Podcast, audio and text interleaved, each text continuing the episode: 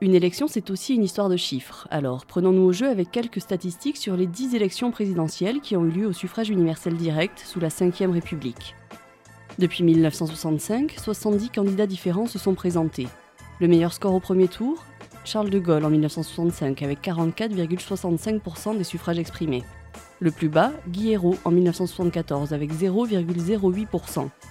Qui a eu le plus de candidatures? Arlette Laguillet qui s'est présentée six fois. C'est l'une des 12 femmes candidates à l'élection présidentielle dans l'histoire de la Ve République. 12 femmes sur 70 candidats, ça fait 17,1%. Cette année, pour l'instant, elles sont 4 en lice. Anne Hidalgo, Valérie Pécresse, Nathalie Arthaud et Marine Le Pen. Rien d'exceptionnel, et pourtant, pas simple d'être une femme dans la course à l'Elysée. C'est ce que nous allons voir dans ce nouvel épisode du podcast. Je suis Maud Rieux et je suis en compagnie de Bruno Dive, éditorialiste à Sud-Ouest. Bonjour Bruno. Bonjour Maud. Et de Jefferson Desports, journaliste politique. Bonjour Jefferson. Bonjour Maud. Alors pour commencer, je vous propose d'écouter Valérie Pécresse le 4 décembre, juste après sa victoire aux primaires des Républicains face à Éric Ciotti. Pour la première fois de son histoire, le parti du général de Gaulle, de Georges Pompidou, de Jacques Chirac, de Nicolas Sarkozy, notre famille politique, va se doter d'une candidate à l'élection. Alors je pense à toutes les femmes de France aujourd'hui et je dis euh, là aussi merci aux adhérents. Merci d'avoir eu cette audace et je vais m'en montrer digne. Valérie Pécresse souligne ici l'audace des adhérents qui ont désigné une femme candidate. On est en 2021 en France une femme qui s'engage dans la course à l'Elysée, on pourrait trouver ça euh, juste euh, normal, mais visiblement ça l'est pas. En quoi c'est audacieux? J'étais surpris que j'étais, j'assistais à cette, euh, cette séance d'investiture là au siège des Républicains samedi.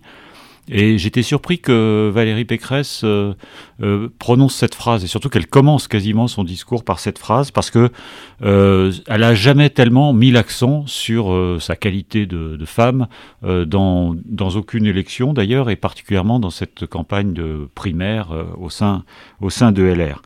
Et visiblement, elle veut maintenant en faire un argument qui peut porter face à, face à Emmanuel Macron. D'ailleurs, on, constaté dans les, premiers sondages qui ont été réalisés où elle effectue une percée. On ne peut pas exclure que ce soit euh, dû à sa, à condition de, femme. Euh, pour ce qui est de l'audace, euh, non, c'est pas. je pense qu'elle a, elle en a un peu rajouté pour enjoliver sa victoire. mais il est vrai qu'on pouvait imaginer dans des schémas un peu préétablis que les adhérents de LR étant plus conservateurs que ceux de, gauche, des partis de gauche, seraient peut-être plus réticents à désigner une femme. On a vu qu'il n'en était rien. Euh, bon, elle a obtenu un quart, des voix au premier tour, mais elle a été élue euh, très facilement. Et cela dit, je, ne suis pas sûr que le fait qu'elle soit une femme ait joué ni pour ni contre elle. Oui, je, suis assez d'accord avec Bruno. Je pense que le ressort, c'est pas joué là. En tout cas, quand elle parle d'audace, je trouve que c'est d'abord c'est assez malin, mais faut pas oublier que les deux finalistes de la primaire des LR, Éric Ciotti et Valérie Pécresse viennent des plus grosses régions où il y a des adhérents euh, LR. Donc ce sont, ce sont les deux candidats où il y avait, euh, qui avaient naturellement le plus de réserves de voix. À l'inverse de Xavier Bertrand, qui lui n'était plus chez LR, même si on peut dire que Valérie Pécresse, qui avait fondé son parti libre, avait été quand même un peu moins loin de l'électorat LR et de sa base militante. Mais en tout cas, euh, voilà, on peut aussi lire le score. On n'a pas eu, je crois qu'on n'a pas eu les résultats en fonction des FED. Et pourtant, on, a, on sait que c'est les deux gros réservoirs qui sont là. Donc celui qui prenait un vrai risque, c'était Bertrand. Il prenait pas un risque parce que c'était un homme. Il, passait, il prenait un risque parce que les Hauts-de-France, ça ramène beaucoup moins de militants que l'Île-de-France ou la région PACA. Donc, euh, elle, euh, elle, a voulu aussi gommer ce, cet aspect-là des choses parce qu'elle était très bien implantée dans son territoire et c'est aussi ce que ça montre, vu que c'était quand même une primaire fermée et réservée aux militants. Maintenant, là où elle a raison de dire que c'est une audace, c'est pour la première fois dans le parti du général de Gaulle, ce sera donc une femme qui va venir euh, porter les couleurs. Donc ça, c'est plutôt intéressant et ça peut se justifier. Et comme le disait Bruno au départ, maintenant, sa priorité, c'est de se différencier d'Emmanuel Macron. Et eh ben oui, euh, c'est une femme et Emmanuel Macron est un homme.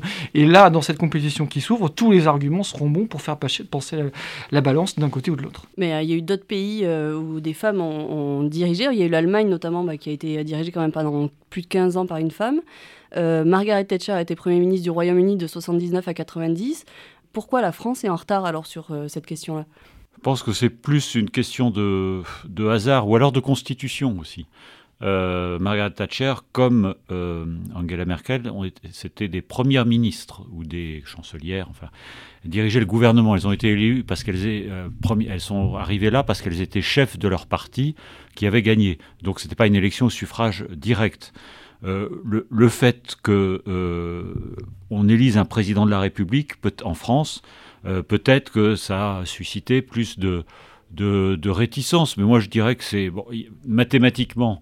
vous l'avez très bien rappelé, il y a eu 17% de candidats féminines, souvent des candidats de marginales, de partis marginaux. Donc il y avait peu de chances mathématiquement qu'une femme l'emporte. Ça aurait pu arriver quand même. Il y en a eu une seule, enfin deux, deux qui sont, sont hissés jusqu'au second tour, Marine Le Pen euh, la, dernière fois, et Ségolène Royal, qui elle représentait un parti de gouvernement et qui euh, aurait très bien pu euh, gagner si elle avait peut-être si elle avait fait moins d'erreurs ou si elle était plus soutenue par son parti. bon, elle était face à un candidia qui bénéficiait. Si les hommes de son parti ne l'avaient pas plus coulé, quoi. Beaucoup aussi. Alors ça, je crois qu'on va y revenir, mais il y a une part de hasard aussi. Hein, ça aurait, il aurait, ça aurait très, très bien pu arriver que, que on est déjà une femme président.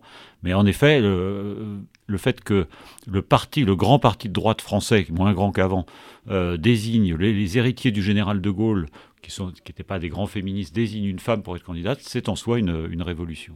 Et à gauche, là, donc on a Anne Hidalgo euh, qui s'est présentée pour le Parti socialiste, et quand elle s'est présentée, elle a aussi euh, souligné justement cette différence, son genre, on va l'écouter. Ces femmes qui galèrent, qui restent sous-payées par rapport aux hommes, obtiendront enfin l'égalité pleine et entière des salaires comme des carrières. Et je vous le dis, je vous le dis,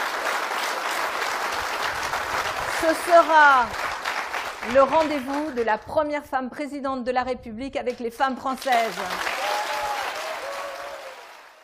Un peu dans la même veine, il y a une lettre qui a été envoyée aux militants euh, républicains juste avant la primaire par l'eurodéputé euh, Geoffroy Didier, dans lequel il disait Présenter une femme va surprendre et déstabiliser les adversaires. Est-ce que finalement, être une femme, c'est aussi devenu un argument politique? Oui, bah là, tout clairement, tout va être bon à prendre, y compris celui-ci. Après, chez les LR, c'est c'est vraiment significatif ce qui se passe parce que rappelez-vous, législatif de 2012, c'est Jean-François Copé qui est le secrétaire général euh, de l'UMP les législatives arrivent et les candidats LR et le parti LR préfère payer des amendes plutôt que de présenter autant d'hommes que de femmes.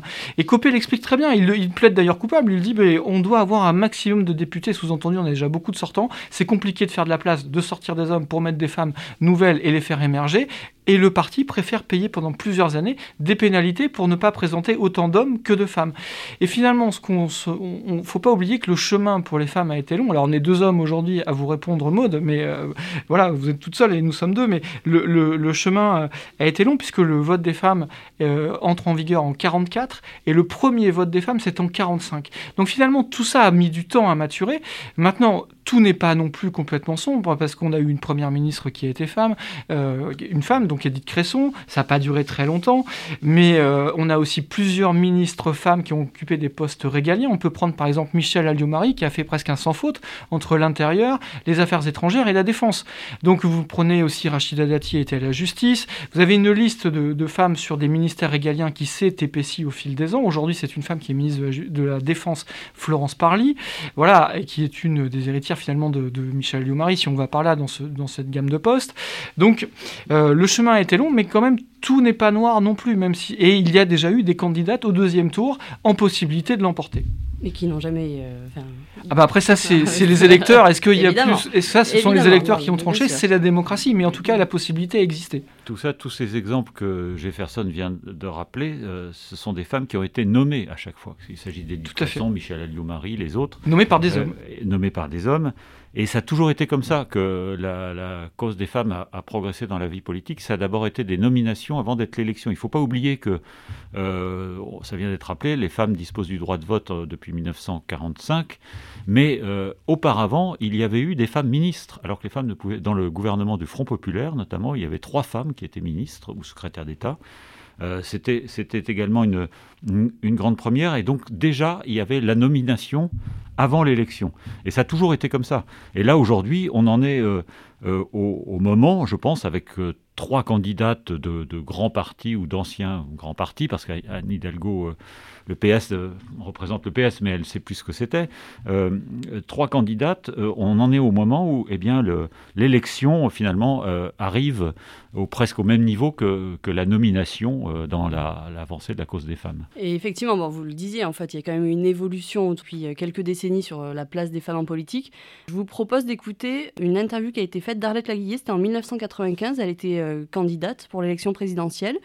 Elle est à l'heure de vérité sur France 2 face à Christine Claire et François-Henri de Virieux. Avant de sortir d'ici, vous allez enlever ce très léger maquillage qu'on vous voit pour la première fois ou vous allez le garder? Écoutez, je sais pas, j'y ai pas trop pensé. C'est pas trop de ça dont j'espérais qu'on allait parler ici. Bien, merci, euh, Christine Claire. Euh, monsieur, monsieur Fidel Castro est actuellement à Paris. C'est votre type d'homme, monsieur Castro? Euh, d'abord, je voulais juste avoir votre réaction en fait. Euh, euh, ça nous fait sourire, mais c'est consternant. Voilà, on lui demande, on l'interroge sur son mec. Vous imaginez ces questions-là aujourd'hui euh, sur un plateau de télévision, on demanderait à Anne Hidalgo, on demanderait à Valérie Pécresse, à Marine Le Pen, on lui poserait une question sur son maquillage, on lui demanderait si Fidel Castro est son type d'homme. Vous vous rendez compte de ce que ce serait pour celui qui pose la question? Ce serait, ce serait la fin de sa carrière, quoi, je veux dire. Donc, il s'est passé beaucoup de choses. Et là, vous nous exhumez une archive qui est une pépite, au fond, c'est quelque chose de tellement on l'avait oublié. Alors que Arlette Laguillet, quand elle dit j'espérais parler d'autre chose, euh, les meetings d'Arlette Laguillet, c'était pas des moments de tendresse. Hein. Euh, lutte ouvrière, c'était pour porter la révolution. Euh, on en a parlé euh, dans une précédente émission avec Nathalie Arthaud aujourd'hui qui a repris le flambeau. Bon, on n'est pas là pour, pour parler beauté, shopping et mode. Hein. C'est pas du tout, du tout le créneau. il y a des revendications extrêmement fortes. Et, c'est un petit miracle qu'ils s'en sortent sans une sortie un peu plus tonitruante d'Arlette Laguille. Alors il faut aussi replacer la, cette, cette, interview dans le contexte. C'était en 1995, il y avait déjà eu des femmes candidates, mais Arlette Laguillet, ça a été euh, en effet la première candidate femme. Elle, là, elle en était à sa quatrième candidature. On peut pas dire qu'elle, elle, elle mettait pas du tout en avant sa condition de, de femme, si ce n'est que pour défendre la cause des femmes, parce qu'elle euh, faisait un métier assez difficile, et, donc elle mettait en avant les toutes ces femmes qui exercent des, métiers, euh, euh, comme on a dit pendant la crise du Covid, de, seconde ligne, voire de première ligne. Donc, euh, bon, il y je pense qu'il y avait un petit peu de provocation aussi, parce que de la part de ces deux journalistes, dont une journaliste femme quand même, Christine Claire, qui est une, très, très grande journaliste, hein, il y avait un peu de provocation parce que Arlette Laguillet, euh, bon, c'était quand même pas une grande fantaisiste, euh, donc euh, je pense qu'ils sont venus un peu la chercher là-dessus, mais elle a répondu avec, avec un certain fair play, avec un certain détachement, et je pense, je ne sais pas quelle est la suite de l'émission, mais je pense qu'elle a effectivement pu parler d'autre chose un peu de provocation, euh, enfin un peu de sexisme aussi. Je pense qu'on ne faut pas avoir, oui, des mots. Et Mais après, euh, moi, de ce que disait Bruno, c'est que c'est aussi une question qui est posée par une femme. Donc, euh, je ne sais pas si on peut dire que les torts sont partagés, mais elle n'a pas deux hommes en face d'elle. Donc, et la question sur le maquillage vient de Christine Claire. Alors, ça nous semble encore une fois, voilà, on le voit avec nos yeux d'aujourd'hui. Peut-être qu'à l'époque, ça s'était passé tout seul et que personne n'avait remarqué, etc. Bon, voilà. Sauf que c'est aussi l'épreuve du temps et ça montre comment les choses ont changé. Et la, et la question sur Fidel Castro, alors on peut dire que, comme l'a rappelé Jeff très justement, nous sommes deux hommes, donc c'est peut-être des réactions d'hommes, mais la question sur Fidel Castro, c'est aussi une manière de, de l'amener, euh, c'est une transition, c'est aussi une manière de l'amener à, la politique. Euh, derrière, est-ce que c'est votre type d'homme? Ça veut dire aussi, est-ce qu'après, est-ce que vous approuvez euh, la politique de Fidel Castro, la dictature de Fidel Castro? Parce qu'après tout, Arlette Laguillet, euh, le castrisme, tout ça, c'est pas très éloigné quand même. Donc, euh, euh, je serais curieux d'entendre la suite de l'émission. Peut-être qu'on y est venu aussi.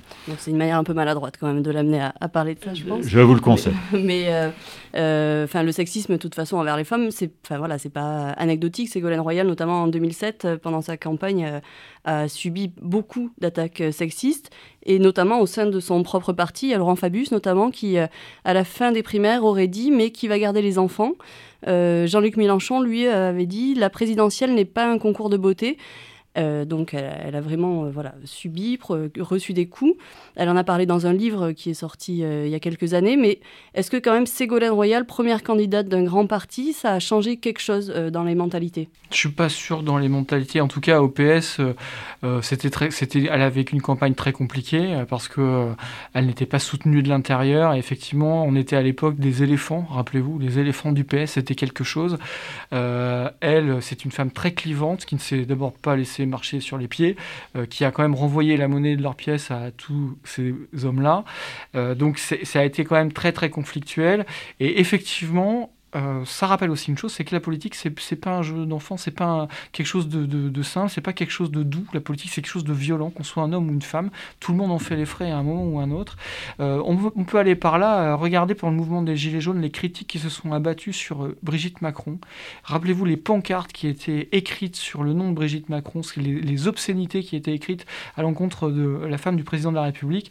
Elle n'était pas candidate, elle n'a pas avoué au chapitre dans la politique nationale, et pourtant c'est devenu une Donc, euh, ce qu'a ce qu'a vécu Ségolène Royal, d'autres femmes l'ont vécu. La politique est un monde violent, est un monde difficile, c'était une vraie compétition. Les femmes sont de vraies compétitrices et Ségolène Royal était une vraie compétitrice. Elle a encore essayé de vouloir être élue au Sénat et c'est encore une fois le PS qui n'en voulait pas, qui a tout fait pour que ça n'arrive pas.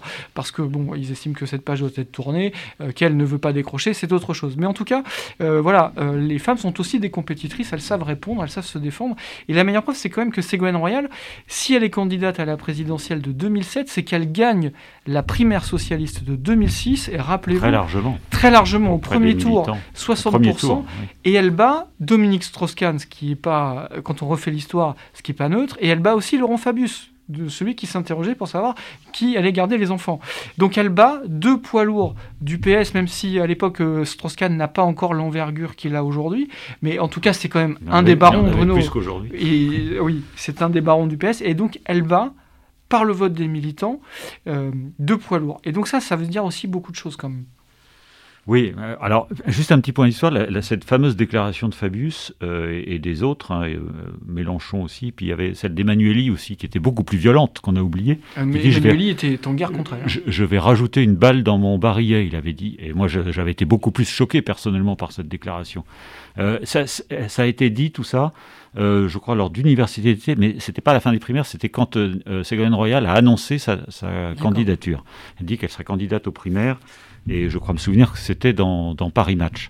Donc effectivement, elle a, elle a euh, subi des, des, attaques, mais elle en avait aussi fait un argument. Euh, elle a, elle a quand même fait joué les victimes aussi. Elle hein, a beaucoup joué les victimes. Et euh, il y avait une phrase qui, on ne dirait pas ça si c'était un homme, on ne dirait pas la même chose. Moi, j'en suis pas tout à fait sûr parce que c'était une candidate qui a fait, je vais pas dire c'est une mauvaise candidate parce qu'on va dire je suis sexiste, mais qu'elle a quand même fait beaucoup d'erreurs et, euh, peut-être qu'elle n'a pas bien sûr rassemblé non plus euh, son, parti, mais je reconnais, il est vrai qu'elle n'avait pas euh, la tâche facile. Et puis, le, vous allez dire, je défends toujours les hommes, mais Laurent Fabius, quand il dit ça, qui va garder les enfants moi, je vais vous dire franchement, je trouvais ça plutôt drôle, mais parce que ça s'adressait pas seulement à Ségolène Royal, ça s'adressait au couple Hollande-Royal.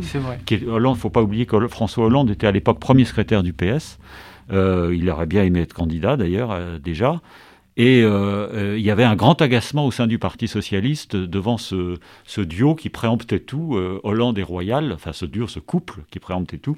D'où cette phrase de, Fabius, qui n'est pas un grand féministe, je vous le concède, mais qui, à mon avis, visait autant François Hollande que Ségolène Royal. Mais il l'a quand même dit à Ségolène Royal et pas. Il l'a dit quand Ségolène Royal, mais parce que François Hollande n'a pas été. Il s'inquiétait de la famille. En fait, c'est ça. C'est vrai qu'il ne l'a pas redit quand euh, François Hollande lui-même été candidat, mais il n'était plus en couple avec Ségolène Royal. C'était presque bienveillant finalement. Après, voilà. si vous voulez une, une, femme de caractère au PS, euh, n'oublions pas Martine Aubry, hein, oui. qui, euh, Exactement. qui quand même a, su renvoyer beaucoup, beaucoup de, de ses militantes, en tout cas des éléphants du PS dans les cordes. Donc, et, ce c'était pas la dernière à sortir des vacheries sur Ségolène Royal. Euh, après, elles se sont réconciliées. Ah elles se sont durement affrontées au congrès de Reims, déjà en 2011. Mais, euh, mais pendant la campagne de Ségolène Royal, moi je me souviens de, de Martine Aubry euh, et de, en privé, euh, elle, n'y allait pas avec le dos de la cuillère. Les femmes ne sont pas forcément plus tendres. Mais regardez, de la, la, dernière campagne municipale à Paris entre Rachida Dati et, et, Anne Hidalgo, c'était une guerre ouverte et Rachida Dati ne manque jamais une occasion d'égratigner Anne Hidalgo. Elle a encore demandé la mise sous tutelle de la mairie de Paris. Enfin, je veux dire, si vous suiviez les aventures du conseil municipal de Paris, et la campagne précédente, entre Nathalie Kosciusko-Morizet et Anne Hidalgo, était, il y avait eu un débat extrêmement violent. Et ce n'était pas des, rendez-vous de la tendresse. Hein. En tout cas, il y en a une qui n'a jamais joué justement sur le fait d'être une femme pour, euh, pour les élections, enfin pour faire campagne, c'est Marine Le Pen. Euh, là, elle se présente pour la troisième fois et jusqu'à maintenant, c'est vrai que euh, voilà, être une femme, ça n'a jamais été un, un, sujet pour elle. Pourquoi? Est-ce que c'est une façon de se protéger, de se démarquer? Parce que on est au Front National. Alors là, pour le coup, c'est quand même un parti où on cultive plutôt la virilité, euh, parce qu'elle est aussi arrivée là, parce que c'est la, fille de son père. Hein. C'est quand même son père qui lui a passé le parti. Euh, on disait longtemps, euh, Marine Le Pen, c'est le clone de, son père, c'est elle, c'est lui en femme. Enfin, y il y avait beaucoup ce genre de, réflexion. Et donc, au Front National, on ne met pas en, avant ce genre, ce genre de choses. Mais peut-être que c'est en train de, changer un peu face à la concurrence euh, d'Éric Zemmour. Oui, je vous propose d'ailleurs d'écouter, c'est euh, une interview de Jordan Bardella sur le plateau de CNews en octobre, qui justement parle d'Éric Zemmour.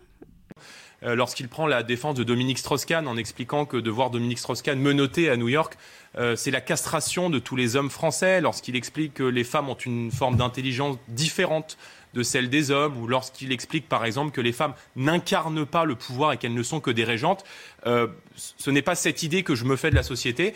Et, Marine Le Pen est aussi la candidate de la cause des femmes. Il y a un revirement, c'est quoi? C'est de l'opportunisme euh? Je pense qu'il a, il répond à des citations de Zemmour. Donc euh, la meilleure opposition à faire, c'est de rappeler que Marine Le Pen, elle, soutient les femmes. Donc là, politiquement, c'est stratégique. Il le dit, il ne peut pas dire autre chose parce qu'il faut bien entendre les citations qui précèdent la réaction de Jordan Bardella.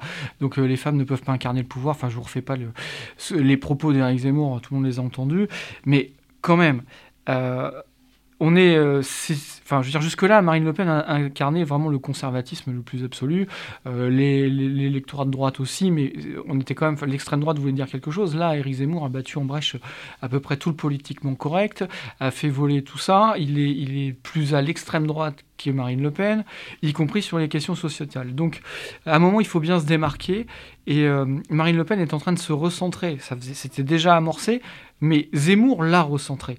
Et si elle veut se recentrer et ne plus apparaître comme la seule candidate anti-immigration, anti-immigré, il faut arrondir le propos, il faut aller trouver d'autres niches, il faut aller trouver d'autres ressorts. Et les femmes sont un ressort, et puis euh, euh, elles l'incarnent aussi. Donc euh, ils ne peuvent pas faire autrement quelque part, parce que vous avez vraiment quelqu'un qui a décidé de cliver sur, sur des questions très sociétales, elle, elle se recentre. Oui, puis il ne faut pas oublier que dans l'électorat d'Éric Zemmour, pour l'instant que le, le, test les sondages, les femmes sont très minoritaires. Hein. C'est plutôt un électorat masculin. Donc il fait rien pour, il faut dire, avoir le, vote des femmes. Hein. mais et donc ben, Marine Le Pen, elle a vu une opportunité dans cette dans cette situation et elle se dit qu'elle peut récupérer un certain nombre de, de votes féminins. Ce qui est intéressant, c'est qu'elle le dit pas elle-même. Et là, on en revient au début de notre conversation sur elle. Euh, elle envoie euh, un petit jeune, son, protégé, euh, Jordan Bardella, qui est aujourd'hui en fait le président du Rassemblement national, pour le dire. C'est-à-dire qu'elle ne veut pas elle-même en faire un argument, mais quand même, on essaye, de, on essaye quand même de capter le vote des femmes au détriment d'Éric Zemmour. Et euh, justement, sur le, vote des femmes, il y a eu un sondage IFOP qui est sorti en fin octobre pour Elle Magazine sur le vote des Françaises. Et donc, pour 41% des femmes interrogées, le fait qu'une candidate soit une femme joue en sa faveur. Ce chiffre tombe à 15% pour un homme candidat. Euh, est-ce que c'est pas un peu réducteur de considérer que finalement le genre peut aussi influencer le vote des femmes? Bah, clairement, mais après, c'est le rôle des sondeurs que de tout analyser, de tout découper. Vous savez qu'aux États-Unis, on, regarde comment les communautés votent, euh, les Afro-Américains, les Hispaniques, etc. On va tout décortiquer il faut avoir des messages pour chacun. Ça, c'est une stratégie très américaine, c'est comme ça que fonctionne leur société. Euh, là, euh, j'ai la faiblesse de penser que les propositions qui seront faites et par les hommes et par les femmes, à un moment, trouveront un écho au-delà du genre. Ça, c'est, je, je, le dis, voilà, de manière, pardon d'enfoncer une porte ouverte, mais à un moment, il va y avoir des propositions. On ne va pas regarder si c'est un homme ou si c'est une femme. Euh, peut-être que euh, on en reviendra peut-être à l'audace dans la proposition, dans le projet de société, qui sera le, plus audacieux ou la plus audacieuse, qui aura envie de plus retourner la table, qui aura envie de créer une dynamique? Voilà, mais ça, c'est tout l'intérêt de cette campagne qui va s'ouvrir. Donc maintenant, on commence à voir les contours. Euh, maintenant, ces sondages-là, je vous dis, ça fait partie du rôle des sondeurs que d'essayer de se couper les cheveux en quatre. Oui, et bon, il ne faut pas oublier qu'il y, a l'effet nouveauté. Je pense que cette question, elle est posée justement parce qu'il euh, il n'y a pas encore eu de, femme euh, présidente de la République. Le jour où il y en aura une, voire deux, et, où ça se sera euh, en quelque sorte banalisé, évidemment, on ne, on ne posera plus, je pense, cette question. mais je, crois aussi que la, crise sanitaire a changé un peu les choses, la perception des femmes en politique même inconsciemment auprès des Français, euh, parce qu'on a vu que beaucoup de femmes, il y, a, beaucoup de femmes premiers ministres un peu partout dans, dans le monde, hein, dans des pays comparables aux nôtres, la Nouvelle-Zélande, euh, la plupart des pays scandinaves, euh, Angela Merkel. la présidente de la Commission européenne, Ursula von der Leyen. Et, il y a eu un moment, surtout pendant le premier confinement, là en 2020, l'idée que les femmes finalement étaient plus savaient mieux, mieux gérer ce genre de crise. Elles étaient à la fois fermes et plus rassurantes, plus protectrices. Et donc, euh, c'est pour ça qu'on peut penser, on peut augurer du fait qu'en euh, en 2022, euh, en France, l'heure des femmes est peut-être venue. Oui, peut-être que ça sera un non-sujet un jour, que en fait. Et, là, ce sera la. Pour que ce soit un non-sujet, il faut qu'il y en ait une qui. Ce sera la victoire, de même que le, le fait qu'il y ait des femmes ministres n'est plus un sujet. Bon, ben, on voit euh, dans combien de temps on en reparle alors Eh bien, on en reparle euh, au lendemain de l'élection présidentielle, enfin au moins euh, pendant l'entre-deux tours, puisque il y a quand même il peut y avoir des possibilités. Est-ce qu'on aura un duel 100% féminin? Est-ce qu'on aura un duel entre un homme et une femme? Euh, Tout reste euh, possible. Maintenant, il faudrait peut-être faire un, prorata pour voir euh, si les bookmakers nous sortent quelles sont les probabilités d'avoir ça. C'est encore regarder les choses par le petit bout de la lorgnette, mais en tout cas, on peut faire confiance aux, aux, trois femmes dont on a parlé pour ne pas faire de cadeaux à leurs euh, rivaux masculins. Mais écoutez, merci beaucoup Bruno et Jefferson. Merci Maud. merci à vous aussi euh, auditeurs pour votre écoute. Si vous avez aimé cet épisode, n'hésitez pas à nous le dire et à le partager autour de vous. Vos retours et suggestions nous sont toujours très précieux. Et pour ne rien manquer du podcast, abonnez-vous sur Spotify, Apple Podcast, Google Podcast ou votre plateforme d'écoute habituelle et retrouvez-nous sur sudouest.fr. On se retrouve en 2022 pour un nouvel épisode et d'ici là, portez-vous bien.